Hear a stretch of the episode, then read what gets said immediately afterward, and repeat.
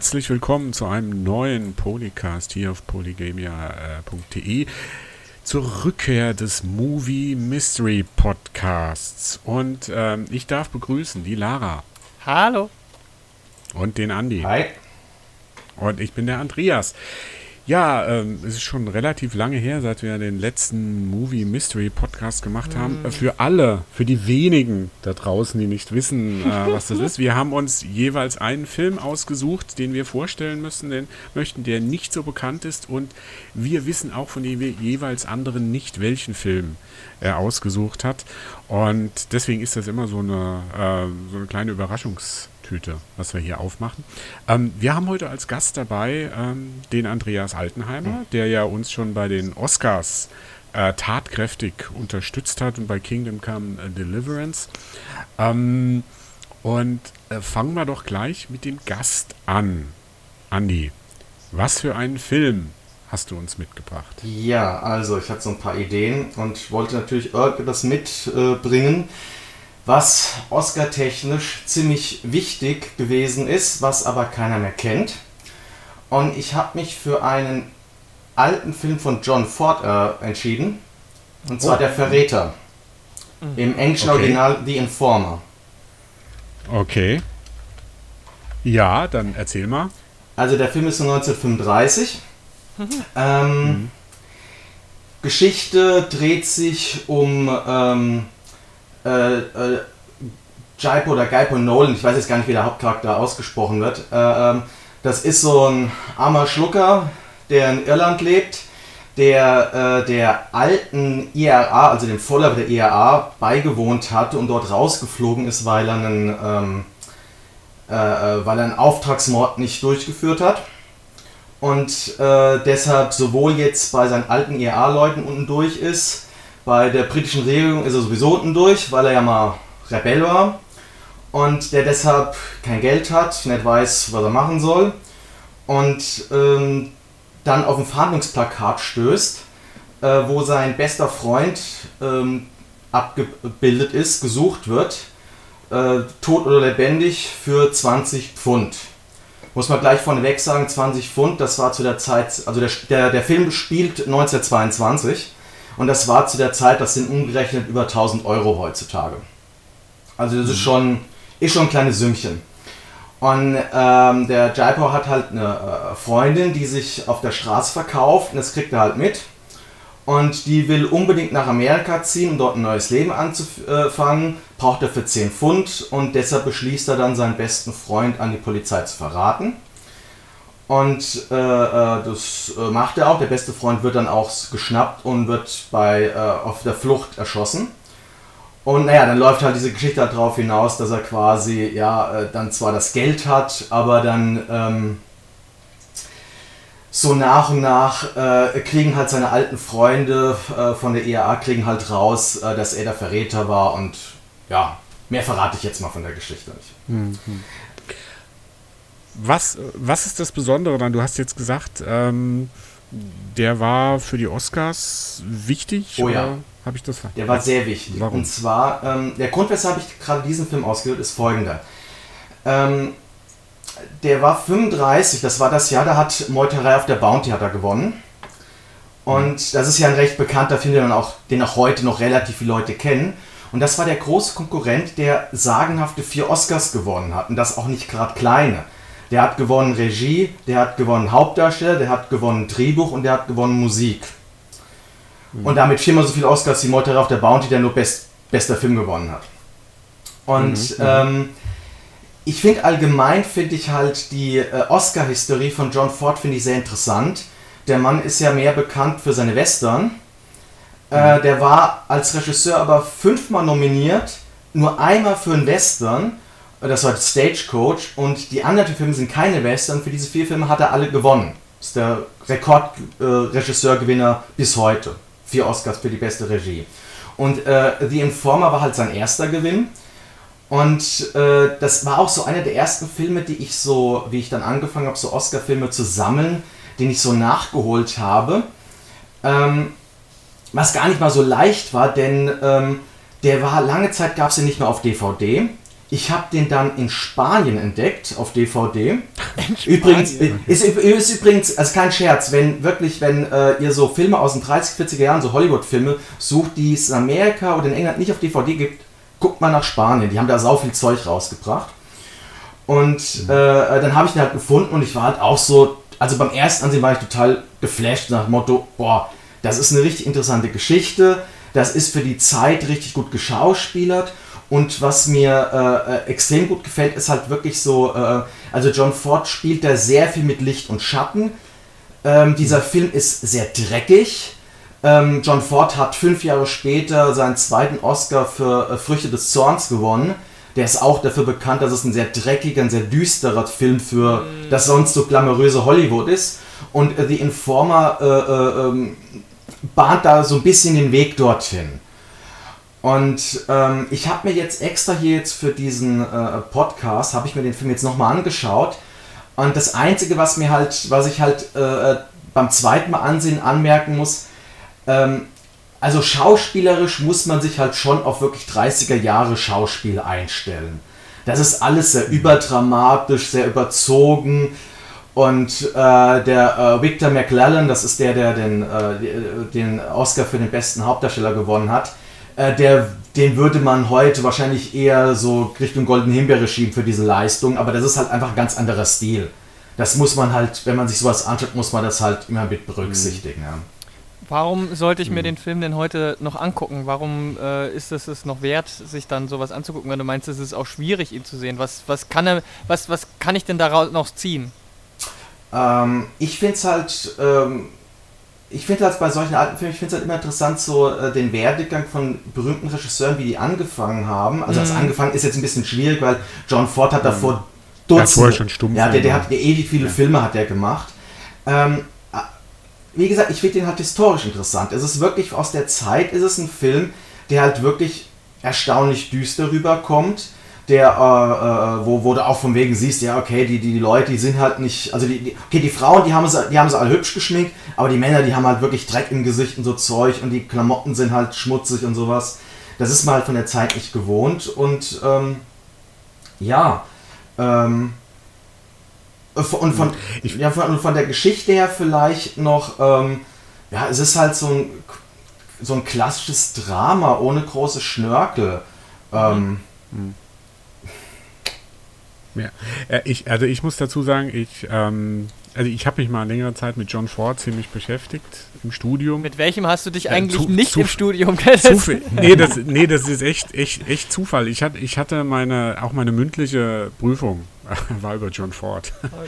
ähm, ich, muss, ich muss dazu sagen, dass ähm, die, der Verräter, den hatte ich mal gesehen, lange, lange, lange ist her. Der war kein Thema bei der ähm, Prüfung. Da, da ging es hauptsächlich um, äh, um die Western auch.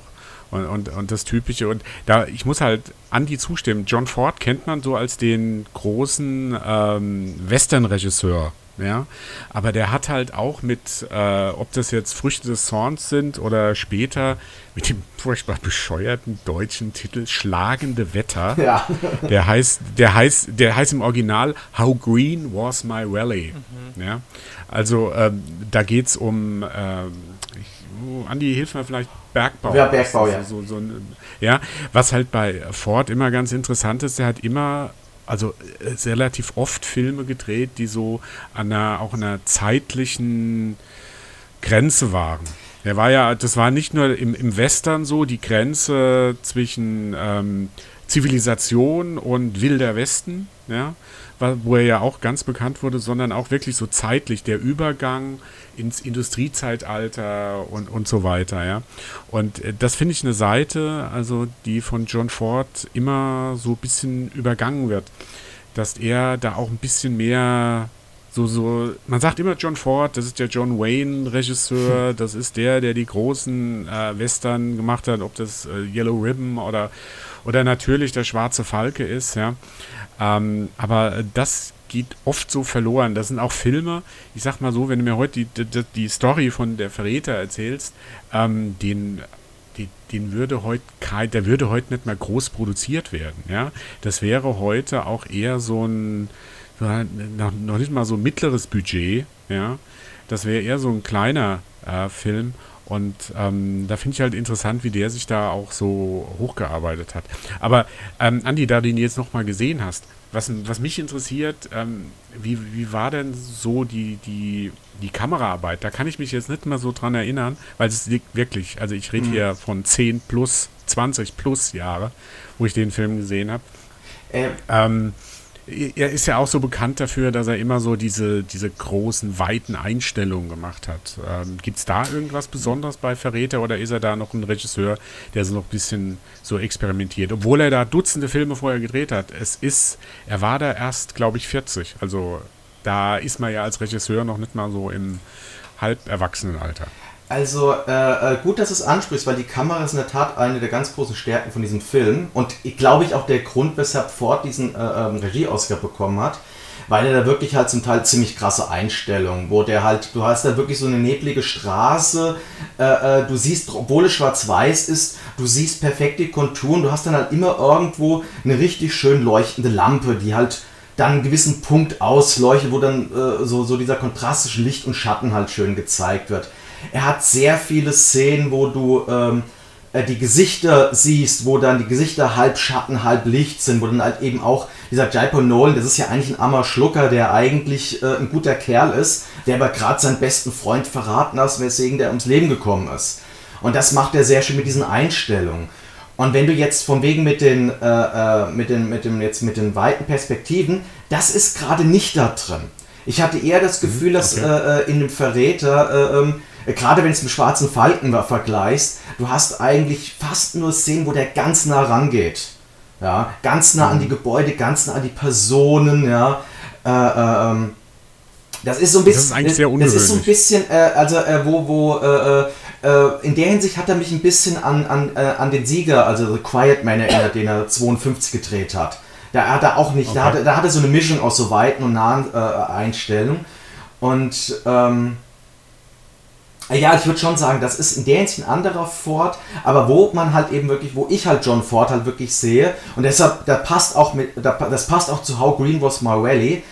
Äh, ähm, ich finde, seine besten Filme sind die, wo er wirklich einfache Personen zeigt und keine Helden.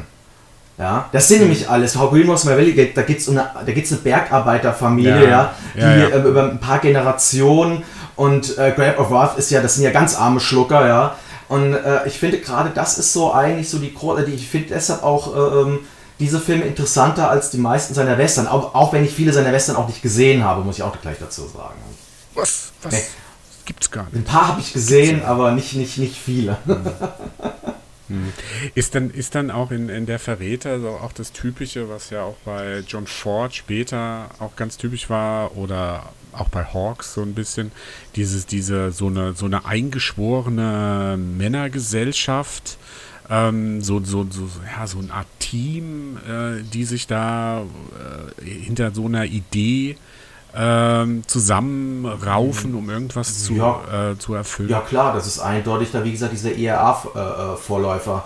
das ist halt wirklich, das ist halt, äh, ähm, die werden halt wirklich dargestellt wie Rebellen. Ich glaube, es waren sogar wirklich damals eher Rebellen. Das war, also wir reden hier von der IRA, die hat äh, äh zwischen 1919 und 1922 existiert. Und, äh, mhm. ähm, und das war gerade zu der Zeit, wo quasi Irland sich von England unabhängig machen wollte. Und, mhm. äh, äh, und, diese, und diese Leute, die sind halt schon in dem Moment, wo sie halt merken, dass der Jaipur Nolan quasi ihren Freund verraten hat, da ist das wirklich, da, da, da, da kommt es dann sogar zu einer Pseudo-Gerichtsverhandlung, sag ich mal. Ja, wo er dann verurteilt, mhm. zu Tode verurteilt wird, und da kommt dann eine Zelle und soll dann hingerichtet werden und sowas, ja. Und das sind natürlich alles Männer. Ja, die, die, die Frauen, die sind da wirklich nur äh, ähm, dazu da, um, ähm, wie gesagt, der Nolan hat, hat eine Frau, die halt eine Prostituierte ist. Äh, dann der eine, der Anführer von der ERA, der hat auch eine Freundin, die äh, äh, ähm, aber auch alle so, das sind dann alle so die, die, die hübschen, netten Frauen, äh, die halt äh, ähm, lieb sind und äh, ähm, ja, also das ist ein ziemlich, das ist halt ein ziemlich altes, klassisches Hollywood-Frauenbild. Da sollte man wirklich nicht zu viel erwarten. Und da würde ich schon sagen, da hast du deinen typischen Ford, den er ja dann auch in den Western auch so war ja auch ein hm. ziemlich einseitiges Frauen, ziemlich einseitiges Männerbild. Ja, allerdings. Hm. Du hast IAA gesagt, äh, ich habe irgendwo mal gehört, ist schon eine Weile her, deswegen bin ich mir nicht so ganz sicher, dass, äh, dass der Film irgendwie über 100 äh, äh, ähm, wie soll ich sagen, so Zensurschnitte hatte quasi. Oh. Also nicht, nicht Zensur im öffentlichen Sinn, sondern dass da ganz viel rausgeschnitten werden musste, gerade wegen dieser politischen Sache. Weißt du da was? Nee, ich glaube, da verwechselst du auch was. Ich glaube, dass, also das, ich habe ich hab jetzt kurz vorher noch recherchiert. Nee, ich, also ich habe jetzt zumindest nichts darüber gefunden und ich habe jetzt schon so, äh, so die üblichen Verdächtigen, so IMDb, mhm. Trivia, mhm. Wikipedia und auch mal gegoogelt. Da habe äh, das, was du sagst, erinnert mich aber an irgendeinen anderen Film, aber ich komme gerade nicht auf, äh, auf welchen. Ich glaube, das war nicht äh, der Verräter. Hm, okay. Kann, kann das sein? Also dieser. Ähm, also die ähm, einzige Hintergrundgeschichte, die ich halt noch gefunden habe, es gibt halt ein Buch, äh, der Verräter, das ist von einem Engländer geschrieben und es gibt halt eine britische Verfilmung von 1929, die auch, glaube ich, mhm. gerade vertont ist. Äh, äh, die auch nicht so schlecht sein soll, aber die äh, von der Geschichte her so ein bisschen in eine andere Richtung geht. Mhm. Äh, aber da, beziehungsweise das gemeinsame Thema ist halt, äh, äh, dass einer seinen besten Freund für 20 Pfund verrät. Das ist eigentlich so. Und, und das am Schluss ist natürlich so eine. Jesus. Ja, eigentlich ist es ja so ein bisschen, so ein bisschen geht es in die Judas-Geschichte, aber es ist genau, natürlich nicht, nicht, Genau, genau, das ist, das, das ist schon so ein bisschen drin. Also man kann schon ein bisschen sagen, dass dieser Nolan so ein bisschen so der, so der Judas ist und man könnte jetzt überlegen, wer ist der Jesus, ja, weil der Typ, der da äh, von der Polizei erschossen wird, das ist jetzt alles andere als ein Jesus, ja. Mhm. Ja. Ja, ähm, vielleicht noch ganz interessant, das Ganze, ich habe eben mal schnell gegoogelt, basiert auf einem Buch, ähm, äh, auf einem gleichnamigen Buch von äh, Liam O'Flaherty, O'Flaherty, Flaherty, ja, äh, ein Ire, der das äh, Buch geschrieben hat mhm. und so weiter. Mhm. Ja, ähm, also ähm, ich würde sagen, für jemanden, der sich ein bisschen für die Filmgeschichte interessiert, für die Oscars, für John Ford, ist das ein Film, äh, den man vielleicht äh, entdecken kann. Weil, äh, am besten in Spanien. es gibt ihn inzwischen auch in Amerika. Oder am besten ja, in England, weil in England kriegt man wirklich eine gute Fassung, äh, auch mit Untertiteln. Ja. Weißt du, ob der hier in Deutschland irgendwo in einem Stream oder ob es da eine deutsche, du hast jetzt gesagt, du hast dir die spanische DVD gekauft, ähm, ob es da irgendwie eine deutsche äh, Aus, Ausgabe gibt davon? Ich muss ganz kurz schauen, aber soweit ich weiß, nein, nee, nee, das hätte, das hätte, das hätte ich mitbekommen, nein. Ja, gut, ähm, ja, dann ähm, kommen wir doch mal zum nächsten Film mhm. in unserem Movie Mystery Podcast. Die äh, Lara nickt schon so ein bisschen bedrückt, mhm. ja, wie ich das so äh, raushöre. Ja. Ähm, Lara, was, was hast du denn mitgebracht? Ich habe ein bisschen einen schwierigen Film mitgebracht. Ähm, der, ist, okay. der ist noch nicht so alt wie jetzt der von Andy ähm, und der, der ist ein bisschen unterm Radar gelaufen, aber ihr habt bestimmt schon mal davon gehört. Der heißt Hasher. Sagt euch was? Hescher? H-I-S-H-I-R? Hescher? Ist das, ist das dieser Bruder? Mm, das ist der Film, der ähm, so ein bisschen die Metallica-Schriftzug hat, denn es, äh, die titelgebende Figur ist, äh, ist so ein Heavy-Metal-Typ. Und es ist ah, ja, ja. Mhm. Ähm, ein F okay. Film, den, äh, der, das ist ein Debütfilm quasi gewesen. Und zwar von mhm. Spencer Susser. Und in den Haupt und. Hauptrollen spielt Joseph Gordon-Levitt spielt den titelgebenden Hesher und Natalie Portman spielt äh, die weibliche Hauptrolle und Devin Broadshoe spielt einen, äh, damals noch, war er noch sehr jung, spielt einen, ich glaube, äh, zwölfjährigen Jungen. Und es geht mhm. darum, dass ähm, eben TJ, gespielt von Devin Broadshoe, ähm, der hat seine Mutter verloren in einem Autounfall. Und er, sein Vater wird dadurch ähm, zu, ziemlich depressiv und muss sich mit Pillen ziemlich äh, über Wasser halten, dass er überhaupt noch irgendwie klarkommt, aber er hängt meistens den ganzen Tag auf der Couch rum. Und er selber, der TJ, der hat auch keine Ahnung, wie er mit diesem Verlust umgehen soll. Und sie ziehen dann bei der, bei der Großmutter ein und die ist auch die ist ja noch ein bisschen dement, aber sie versucht halt mit so einer Geschäftigkeit irgendwie diese, diese, die, diese Sache zu überspielen. Und keiner von diesen dreien spricht irgendwie diese Trauer an und kann deswegen das auch gar nicht verarbeiten. Und es äh, kommt dann hinzu, dass TJ in der Schule noch äh, ähm, gebullied wird und so weiter und wird dann ähm, äh, verletzt und äh, gehänselt und noch was. Und dann taucht eines Tages plötzlich aus dem Nichts dieser Hasher auf. Das ist ein Typ, der ist so ziemlich dürr, hat äh, einen schwarzen abgefuckten Van, Minivan so und hört die ganze Zeit halt Heavy Metal und zwar halt diesen 80er Jahre Heavy Metal, so dieses, dieses, die ersten zwei Metallica-Alben, sag ich mal. Und Co. Mhm. Ähm, und listet sich dann so einfach bei denen ein in der Wohnung und, und, und, und man weiß gar nicht genau, niemand weiß, was der da macht und was das soll.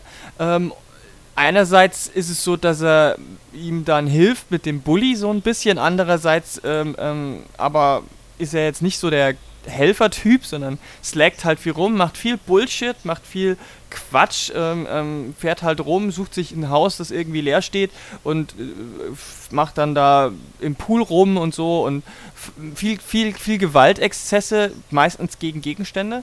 Und ähm, TJ irgendwie kann da auch nicht, kann sich zwar nicht davon lösen, hat auch immer ein bisschen Angst, aber irgendwie ist es dann auch so, dass er mit ihm anbandelt. Und das, der ganze Film dreht sich halt um dieses The Thema Tod und Trauerverarbeitung. Tod, äh, also die Verarbeitung von diesem T Todesfall. Und ähm, was ich an dem Film halt sehr gut finde, ist, dass er diese, diese Mischung macht. Also der ist nicht einfach nur ein Drama, was einen völlig runterzieht, sondern er hat auch immer wieder durch diese Figur Hescher so absurd komische Momente. Ähm, aber es ist halt keine, ist halt auch keine reine irgendwie abseitige Komödie. Dazu ist er dann doch wieder zu ernst. Und ähm, ich finde das eine ein ganz interessante Herangehensweise, mal dieses Thema zu verarbeiten. Hm. Ähm, ich erinnere mich dran, ähm, das war von Natalie Portman irgendwie so. Mitproduziert. Mitproduziert, genau. Ja, ja, und die spielt, die spielt ja auch mit. Ja, ja, genau, die spielt die weibliche Hauptrolle, ja. Nicole. Ja. Aber ist das jetzt so, äh, das klingt so ein bisschen, ja, so, das könnte so ein bisschen Pipi-Kaka-Humor werden, mhm. ja, also so, wenn, wenn du mir erzählst, der Hasher, was das für ein Typ ist oder so, oder also da ist, in die Richtung geht der gar nicht. Also diese, ich sag mal, dieses, na, ähm, Hangover. Nee, nee, nee, das ist ja auch, noch, ich glaube, nee. äh, äh, ich müsste noch mal ganz kurz gucken, von wann der genau ist. Eine Sekunde, der ist von 2010. Also, ähm, mhm. ich glaube, die Hangover-Sachen waren danach erst, wenn ich mich nicht. Also, nee. Also, es ist schon so, du hast manchmal den Eindruck, dass es, dass dieser, dass, dass die Sachen, die er so anmacht, äh, ist, wer, wer das noch kennt, Jackass. Das war ja noch vor, mhm. vor Hangover. Ja. Ähm, so ein bisschen ist er halt drauf. Aber das ist ja auch nichts anderes als viele Leute, die so äh, Ende, Ende der Teenagerzeit, Anfang der 20er ähm, ähm, so so Bullshit machen. Also der ist halt so ein Slacker. Der, mhm. halt, der säuft halt viel, der schimpft die ganze Zeit mit Fäkalausdrücken. Der hat halt auch nichts, äh, nichts Gutes im Sinn, sage ich mal. Aber es ist jetzt nicht dieses mhm. Pipi-Kaka, was man, was man so kennt, nee. Mhm. Ähm, was würdest du denn sagen, was ist das, das Besondere, warum ich mir den jetzt nochmal angucken sollte?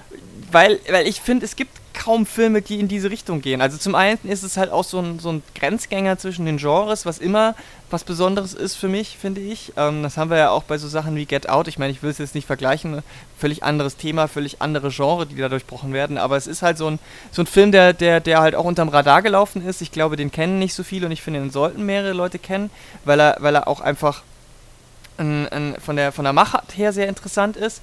Natürlich, ich als Metal-Fan habe natürlich auch noch mal ein bisschen äh, einen besseren Bezug, obwohl ich jetzt nicht so Metallica-fanatisch äh, bin. Aber ich mag das, ich mag die Schauspielleistungen von den einzelnen Leuten, vor allem von dem Jungen, von dem, äh, äh der ist wirklich der, also der Film ist so ein bisschen aus seiner Perspektive auch geschossen. Das, was jetzt in den letzten Jahren immer wieder mal so aufgekommen ist und gerade so ein bisschen in ist, haben, hat die, haben die halt schon so 2010 gemacht, so aus der Perspektive eines Kindes einen Film zu erzählen. Und ähm, das macht mhm. der Film gut. Und wenn man das Ganze, mhm. wenn man das Ganze nochmal so ein bisschen abstrahiert, was ich gerne ja mache, kann man halt auch ein bisschen, obwohl der ja so, so mit diesem Comedy-Aspekt auch spielt, kann man da auch echt so äh, ein bisschen versuchen, so zu spekulieren, zu interpretieren, weil die Figuren von Hasher und Nicole, die könnten auch völlig erfunden sein von ihm. Also mhm. man, okay. der Film lässt vieles so ein bisschen im, im offenen Wagen. Natürlich ist es so, also Nicole und Hasher, Entschuldigung, Nicole und Hescher, die sehen sich, die interagieren miteinander. Auch sein Vater sieht Hescher, aber das heißt ja nicht, dass er sich das nicht auch irgendwie einbildet. Also die Figuren repräsentieren halt schon sehr diese emotionalen Gefühlszustände. Hescher ist halt immer sehr explosiv, sehr gewalttätig, lässt immer alles raus. Und Nicole ist hm. fürsorglich, emotional, auf einen zugehend und, und, und sehr nett und optimistisch eher. Und das kann man natürlich schön auf den Jungen und, und seine Situation beziehen. Hm. Wenn du jetzt sagst, dass der Film äh, jetzt so unter Radar lief, muss ich zugeben, also ich glaube gar nicht, dass der überhaupt im Kino lief in Deutschland, aber ich lasse mich da gerne eines Besseren belehren. Äh, wie bist du auf den Film gekommen? Ähm, das lief, der lief, glaube ich, ähm, auf dem Fantasy Filmfest. Damals. Ah, okay. Also ich lese hier übrigens von IMDb a Germany DVD Premiere. Ja. Ah, genau. okay. Der, also nicht im nee, Kino. Ich glaube, ich habe den äh, auf dem Fantasy Filmfest damals gesehen und fand den damals mhm. so gut, dass ich mir den mittlerweile auch auf Blu-ray gekauft habe. Den kriegt man auch ganz gut. Ähm, da ist auch jede Menge Bonusmaterial dabei, das finde ich ganz nett. So ein längeres hinter den Kulissen Featurette und noch so ein paar lustige Sachen, wie zum Beispiel ein äh, Furzreel. also da geht es dann in den Pipi-Kaka-Humor, aber das ist halt nicht im Film drin. Ähm, mhm. Und entfallene Szenen und so sind auch dabei. Also die, die, die Blu-ray kann man sich auf jeden Fall mal holen. Und ähm, es ist halt auch ein, ein, ein, star ein ziemlich starkes Debüt, finde ich. Und, mhm. Aber ja. dieser Spencer Sasser, der hat danach ähm, nichts mehr gemacht. Doch, doch, doch, so. doch. Der hat, was, was hat, der hat jetzt gerade Greatest Showman mitgemacht. Ja, also ah, als, okay. als, als, Editor. Ja, als Editor zwar, aber trotzdem ist der noch dabei. Der hat auch bei Hemlock Grove bei dieser Serie hat er auch mitgemacht. Also ah. er hat halt jetzt, jetzt als Director damit jetzt nicht den großen Durchbruch gehabt, aber ist jetzt nicht völlig mhm. raus.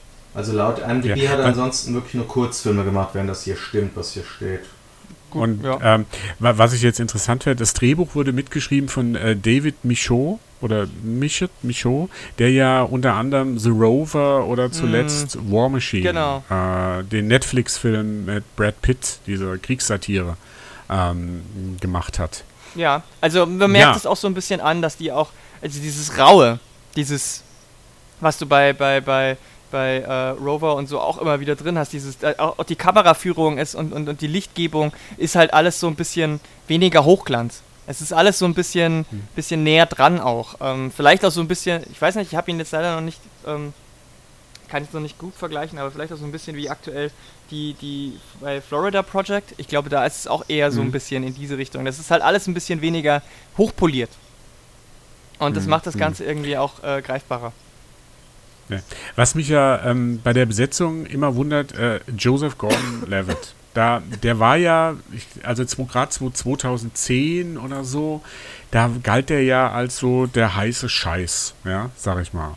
Der, der war in, hat ein paar gute Rollenwahlen gehabt, der war in, ich weiß jetzt nicht wann genau, Inception war, war, war im selben Jahr. Da, der war ja wirklich groß dabei und irgendwie ist es erstaunlich ruhig um, um den geworden.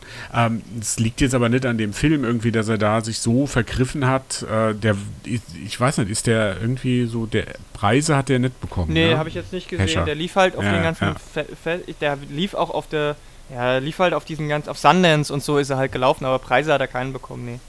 Ähm, hm.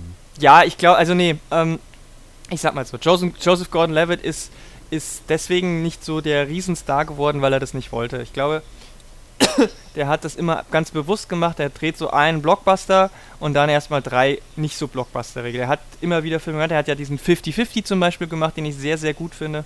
Da mhm. geht es ähm, um, um, um so einen krebserkrankten ähm, äh, Mann. Der, der war in diesem Don John, wo es so um so, so mit. Ähm, das ist ja sein Film gewesen. Ja, ja. Und, und, in Looper ja, hat er. Genau, Looper hat er mitgespielt. Er hat schon immer wieder mal was gemacht. Äh, äh, Edward Snowden, den Snowden-Film zum Beispiel. The Walk äh, von Robert Zemeckis. The Walk, also der war, der war, war immer ähm, im, im zweiten Sin City-Film war dabei. Er hat halt immer so ein bisschen rumge rumgesprungen und was man nicht vergessen darf, der hat nebenher sein eigenes irgendwie Herzensprojekt, was hier kaum jemand mitbekommt, aber in Amerika ziemlich groß läuft in Sachen Indie-Produktion. Hit Record heißt es. Das mhm. ist, ein, das ist eine ist Plattform, da kann jeder mitmachen, theoretisch auch jeder aus Deutschland. Und es gibt ähm, quasi tägliche Challenges in allen Bereichen. Als du kannst als äh, Musikerin, du kannst als äh, Synchronsprecherin, als Zeichnerin, als Schauspielerin, alles Mögliche. Und es gibt dann halt so Challenges, wo du sagst, okay, wir haben hier ein Thema. Das Thema heißt äh, ähm, Traum. Und dann kannst du mhm. dazu Beiträge hochladen auf diese Seite. Und dann werden daraus verschiedene mhm. kleine Sachen produziert. Und er selektiert dann ähm, für, für, für, so eine, für so eine Staffel auf, ich, ich weiß nicht, ob es Hulu oder jemand anders war, ich weiß, irgendeine, irgendeinen Serie, Sender, den es bei uns nicht gibt. Und da läuft dann diese, dieser Zusammenschnitt als Live-Show quasi, wo die Sachen hintereinander sind. Ah, und die okay. Leute, die es eingespielt haben, sind dann teilweise auch auf der Bühne und performen dann die Songs live und so weiter. Und ähm, er hat auch Comic, so kleine Comic-Büchlein ähm, rausgebracht, auch unter dem Label, die heißen, glaube ich, Tiny Stories oder so. Und das ja. ist halt sein Herzensprojekt, da ist er jeden Tag dran und ähm, äh, deswegen hat er wahrscheinlich auch nicht so viel Zeit. Hm, okay. ähm, ja, ähm, Andi, hast du noch Fragen zu ähm, Hasher? Hm, ja, nee, das Einzige, was ich mich jetzt halt so ein bisschen frage, ist, ähm, welche Filme muss ich oder sollte ich mögen, damit ich mit Hasher was anfangen kann? Oh. Weil das ist so ein bisschen so, ich habe so ein bisschen so, ja, ich, also, du sagst ja, du kannst ihn nicht in die Schublade stecken, aber ich würde ihn gern, ich würde gern wissen, wenn ich eine neue Schublade aufmachen müsste, wo würde die liegen? Die würde Hescher. es ist, es ist, es ist wirklich, es ist wirklich nicht, nicht so einfach, äh, verwandte Filme zu bringen, weil, weil er ist halt nie, er ist nie total hart, aber er hat auch. Ja, kannst du dann vielleicht so eine Mischung nach dem Motto, erst eine Mischung aus den hm. Sachen oder so? Also, also mich, mich erinnert er, ähm, wenn ich das so will, ist ja im Grunde genommen ein Home Invasion Film. so, so ein bisschen. Ähm, und ähm, ähm, ich weiß nicht, ob ihr den kennt, äh, noch kennt, äh, Down and Out in Beverly mhm. Hills.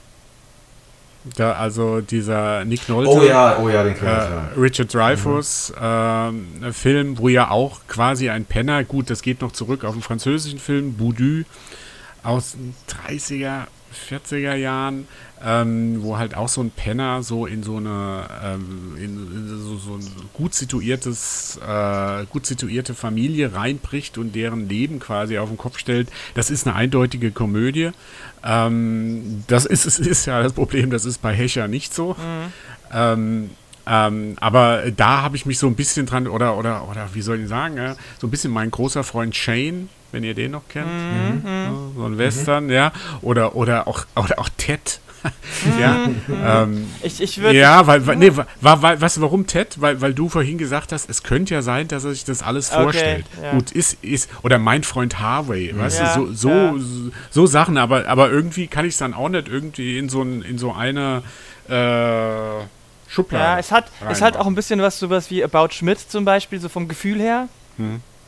Also andere, mhm, völlig anderes okay. Thema, aber von dieser Herangehensweise. Es ist, es ist dieses, ich würde sagen, es ist dieses typische amerikanische Indie-Kino. Vielleicht kann dir da mal was, also auch diese, dieses, äh, das, was halt wirklich immer so auf Sundance läuft, ne? Diese, diese 500 Days of Summer Filme und sowas, nur halt nicht ganz so leicht und locker, sondern, also die haben schon eine gewisse Leichtigkeit, aber das Thema ist halt ein, ein, ein ernstes und äh, das Finale ist wirklich äh, ziemlich, ziemlich interessant, also ähm, da, das ist finde ich, das, das bringt halt genau auf den Punkt. Du hast diese, du, du hast dieses, diese, diese Figur, die gleichzeitig total absurd ist, aber auf der anderen Seite auch was total Starkes ähm, aussagt. Und das, äh, also, es ist wirklich schwierig, einen anderen Film zu finden, der, der in eine ähnliche Richtung geht. Ich habe auch vorher überlegt, welche, wo kann ich den reinsetzen, aber es ist irgendwo, es ist, es ist ein, ein, ein Drama und irgendwo ist es eine Komödie. Keine Ahnung. Also, also sämtliche Filme, weißt die ich jetzt gerade genannt habe, die gefallen mir alle sehr, sehr gut. Insofern bin ich jetzt ein bisschen interessierter. Äh, hast du eine Ahnung, wie Natalie oder weißt du, wie Natalie Portman auf das Projekt gestoßen ist? Weil sie ist ja so, dem Gordon Levitt, dem würde ich noch so ein Indie-Projekt abnehmen. Rain Wilson sowieso, super mhm. und so, ja, also der, also die Filme. Aber Natalie Portman hätte ich jetzt auch 2010, ich glaube, war da schon Black Swan? Das müsste hm? gerade gewesen sein. Das war, es war ja. auch im selben Jahr. ja, ähm, also äh, wie, wie die auf den Film gekommen ist, hast du irgendeine Ahnung? Weil ich denke, sie war die treibende Kraft. Ja? Wenn sie das nicht gewollt hätte, ähm, dann wäre der Film nicht Ja, sie hat, also sie ist ja nicht umsonst Co-Produzentin. Also die hat wahrscheinlich dort auch ja. einiges an Geld gegeben. Ja, ich meine, wegen wie, weil sie es produziert genau. hat, wie sie auf den das Film gekommen ist. Es wird also leider im Behind the Scene nicht gesagt. Ähm, das äh, hm. weiß ich leider auch nicht. Ich, ich vermute, dass sie, dass, dass sie äh, den, den Sussex, äh, Sussex einfach Sasser, Entschuldigung, Spencer, Spencer Sasser einfach irgendwie ke kennengelernt hat und der das dann gepitcht hat oder so. Also es ist leider nicht bekannt. Ähm, würde mich hm. ehrlich auch interessieren, weil mich würde auch interessieren, wie der das, wie der die davon überzeugt hat.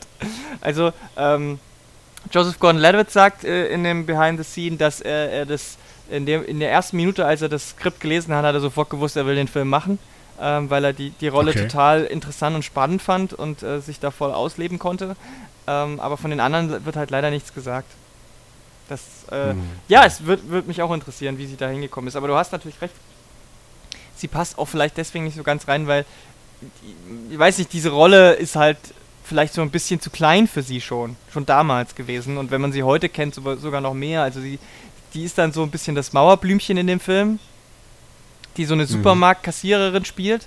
Ähm, und das weiß ich nicht, ob das halt, wenn man weiß, was sie für ein großer Star ist, ob das noch so funktioniert heutzutage für die meisten. Keine Ahnung. Für mich hat's, für mich war es kein Problem, weil ich die Leute jetzt nicht so stark mit ihren Rollen assoziiere, assoziiere aber ähm, ja, die anderen, da, mhm. denen nimmt man es auf jeden Fall total ab. Und Ryan Wilson als depressiver, apathischer Vater ist, ist, muss halt auch gar nicht so viel machen. Aber das, was er macht, macht er sehr gut. Also. Gut, Hescher, ein Film, der sich in keine Schubladen stecken lässt, ähm, zum Entdecken. Mhm. So, und jetzt möchte ich mal wissen, was der große Film Kenner, der ja. alles kennt und alles im Studio schon, Studium schon gehabt hat. Äh, ja, ähm, okay, da müsste aber kurz still sein. Genau. Diesen Film habe ich euch mitgebracht. Den Film Hush oder zu Deutsch Still. Ähm, ist ein Thriller äh, von Mike Flanagan, den man vielleicht so in letzter Zeit am besten aus Dave, von David's Game her kennt. Äh, die Stephen King-Verfilmung beziehungsweise der hat Oculus gedreht, auch ein Thriller, der, mhm. also ein Horrorfilm, der mhm. relativ gut ankam. Also Flanagan dreht nur Thriller, Horrorfilme und so weiter. Ähm, Hush ist ein Film, den er zusammen, äh, wo er das Drehbuch zusammen mit seiner Frau geschrieben hat, Kate Siegel, die auch die Hauptrolle spielt. Und zwar, sie spielt eine Maddie, die allein in einem Haus lebt und die hat da Nachbarn, die sie immer besuchen und so weiter. Und äh, das Interessante dabei ist, ähm, Maddie ist taubstumm. Sie äh, kann, sie, sie, sie, die läuft, sie hat sich in, die Umgebung nicht so eingelebt. Sie wurde als Kind, wurde sie halt, äh, wurde sie taubstumm durch eine Krankheit, eine Operation, die da schief gelaufen ist und so weiter. Und äh, was passiert in der Regel, wenn du eine taubstumme Frau irgendwo abgelegen im Wald hast? Ein Killer kommt. Und ähm, das ist halt äh, in dem Sinn ganz interessant, weil ähm, der Killer hat es eigentlich zunächst nur auf ihre Nachbarin abgesehen. Äh, Und da, da eine der stärksten Szenen des Films ist, äh, Maddie ist in der Küche macht ihr Essen und gleichzeitig kommt ihre Freundin blutüberströmt an und klopft an die Tür und sie hört die ja nicht, mhm. ja, und wird auch von dem äh, Killer umgebracht. Und aus diesem, mit, mit diesem Spiel, dass sie nichts hört, während der Killer um das Haus schleicht und versucht, sie äh, zu terrorisieren, damit spielt der Film. Das ist ein, im Grunde ein ganz kleiner äh, Thriller. Der, das, das Drehbuch, was ich vorhin gesagt habe, ist, ich sag mal, dünn. Es geht wirklich nur darum, sie ist in dem Haus und ähm, äh, muss gucken, wie sie dem äh, Killer entkommt. Ähm, das ist auch interessant, wie das aufgebaut ist. Am Anfang ähm, arbeitet total mit diesem Suspense. Der, der Zuschauer weiß immer, da draußen ist der Killer und man sieht, wie der Killer sie beobachtet und sie hat von nichts eine Ahnung weil sie nichts davon hört, nichts mitbekommen hat und so weiter. Ähm, und irgendwann äh, erkennt sie es halt, versucht auszubrechen, ihn abzulenken. Es gibt dann nochmal so einen kleinen Twist, ähm, was, ich, ähm, was ich jetzt nicht verraten will, was da noch kommt. Und ähm, der hat mich halt gerade so, was das äh, Formale, also wie inszeniere ich so Suspense heute, ohne dass da absolut brutale Szenen, es sind harte Szenen drin. Also es ist eine Szene drin, äh, wie gesagt, wo die äh, Freundin erstochen wird, oder aber, das scheint irgendwie typisch für den Regisseur zu sein, die Hauptdarstellerin bricht sich die Hand. Ähm, und äh, das ist halt gut gemacht. Das ist ein kleiner, gut gemachter Thriller, den ich auf Netflix entdeckt habe. Ähm, ich meine, dass der gar nicht, der lief gar nicht groß im Kino, der lief so bei, bei, auf ein paar Festivals, ist eine Blumhaus-Produktion. Mhm. Also die, ähm, die in den letzten Jahren ja überhaupt so, ob das jetzt äh, Get Out war oder andere Sachen, ähm, die ja durch kleine Horrorfilme, Thriller und so weiter bekannt wurden. Und das ist ähm, auch gut gespielt von Kate Siegel, die man vorher überhaupt nicht gekannt hat und so weiter. Und ähm, ich war da sehr überrascht. Das war so ein Film, wo ich gedacht ah ja, ich guck mal rein. Ich hatte vorher David's Game gesehen, ich hatte Oculus gesehen. Hab gedacht, ja, okay, der Mann kann was, so rein von der Inszenierung her, das Ganze. Und äh, da hat mich Hasch überhaupt nicht enttäuscht. Ja, also ich fand den auch gar nicht so schlecht. Ich muss halt sagen, ich war ein bisschen, ich, ich fand halt so, es ist halt so dieser Gimmick, der Film, ne? Die Hauptdarstellerin ist hörgeschädigt und, und ähm, das ist so das Gimmick, auf dem der ganze Film aufbaut. Und ja. ähm, ich hätte mir gewünscht, dass der noch ein bisschen kreativer ist in dem Ganzen.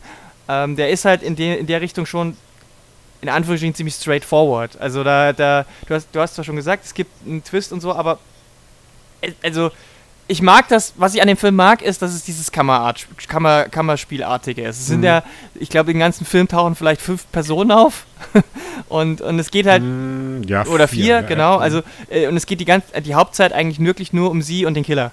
Und äh, die Dynamik, die die beiden halt haben, die, die, die, fand, ich, die fand ich echt spannend. Und äh, das hat den Film dann für mich auch gut gemacht, aber es ist jetzt nichts, wo ich sage, boah, den, das ist ein Horror-Thriller, den muss jeder mal gesehen haben.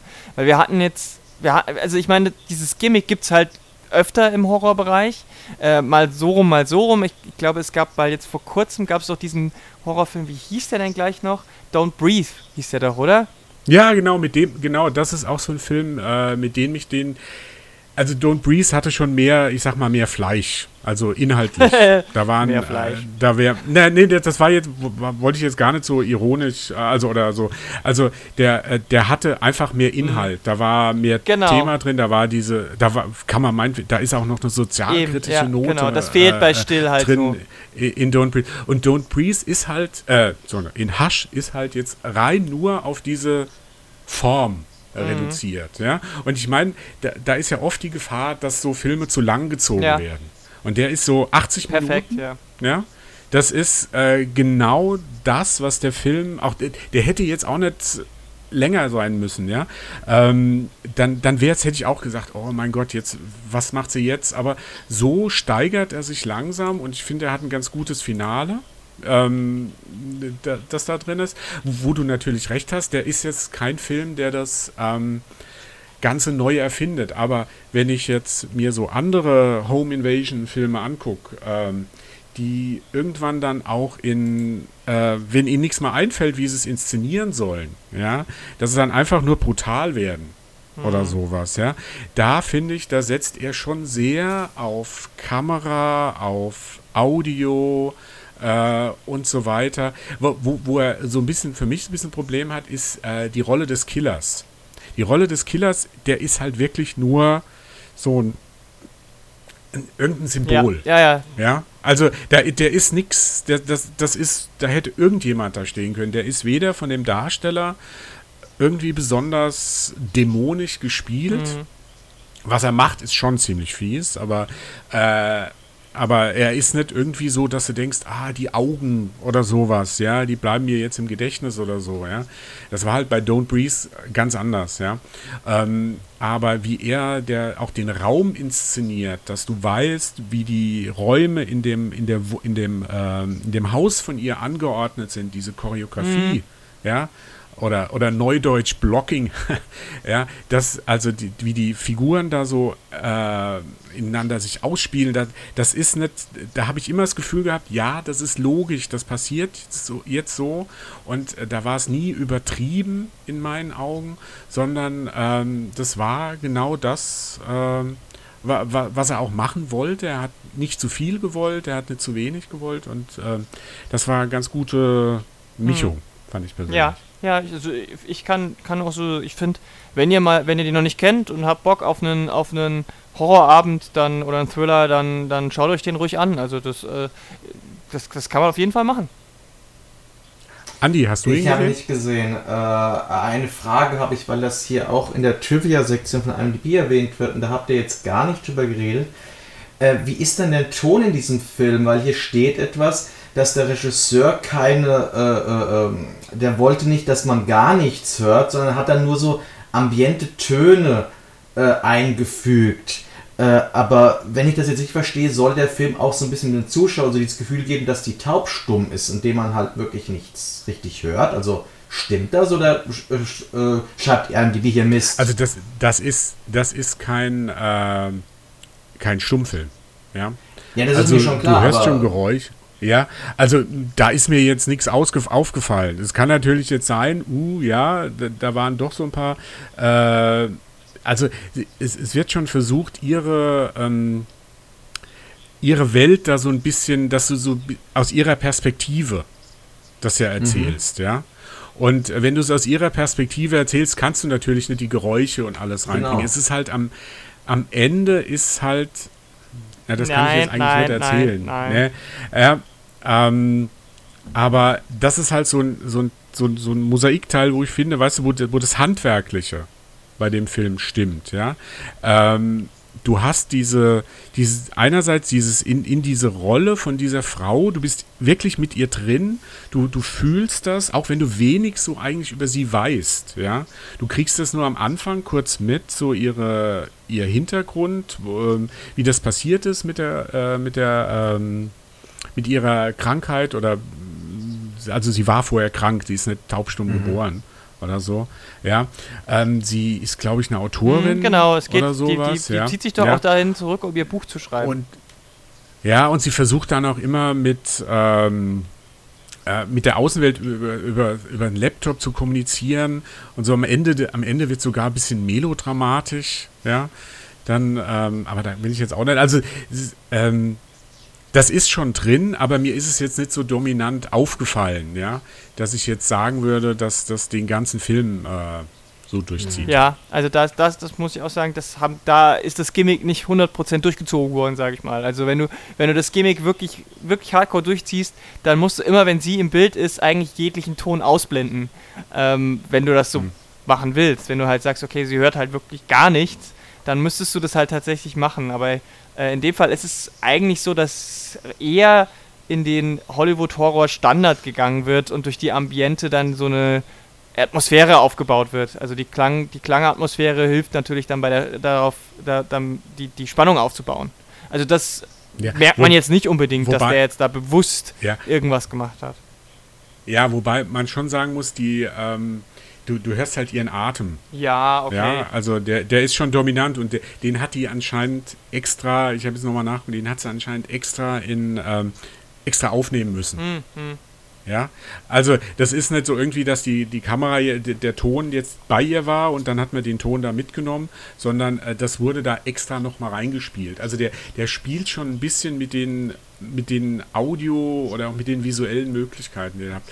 Und ähm, ich, ich mag so Filme. Ich mag so Filme, die, nicht zu viel wollen, die sich dann auf den Punkt konzentrieren und dann äh, das zeigen. Ich meine, ich finde, äh, ich fand jetzt zum Beispiel, ich weiß, Lara, da haben da unterschiedliche Meinungen, aber ich fand Davids Game ähm, da nochmal eine Spur besser, weil er da noch ein paar mehr ähm, so auf der Subebene da noch ein paar Themen noch mehr reingepackt hat, als jetzt da ist. Weil da ist es jetzt so ganz grob, kannst du sagen, der, die, die Frau, die von dem Mann bedroht wird, dass da so ein, mein Gott, du kannst da so einen Klassenkampf oder sowas oder so ein, so ein Geschlechterkampf, mhm. ja, kannst du da ein bisschen rein mhm. interpretieren. Das wird in Davids Game deutlicher. Das ist ein Thema, diese, diese Frau, die alleine einer Bedrohung ausgesetzt ist. Äh, das zieht sich durch all seine hm, Filme. Mhm. Ja.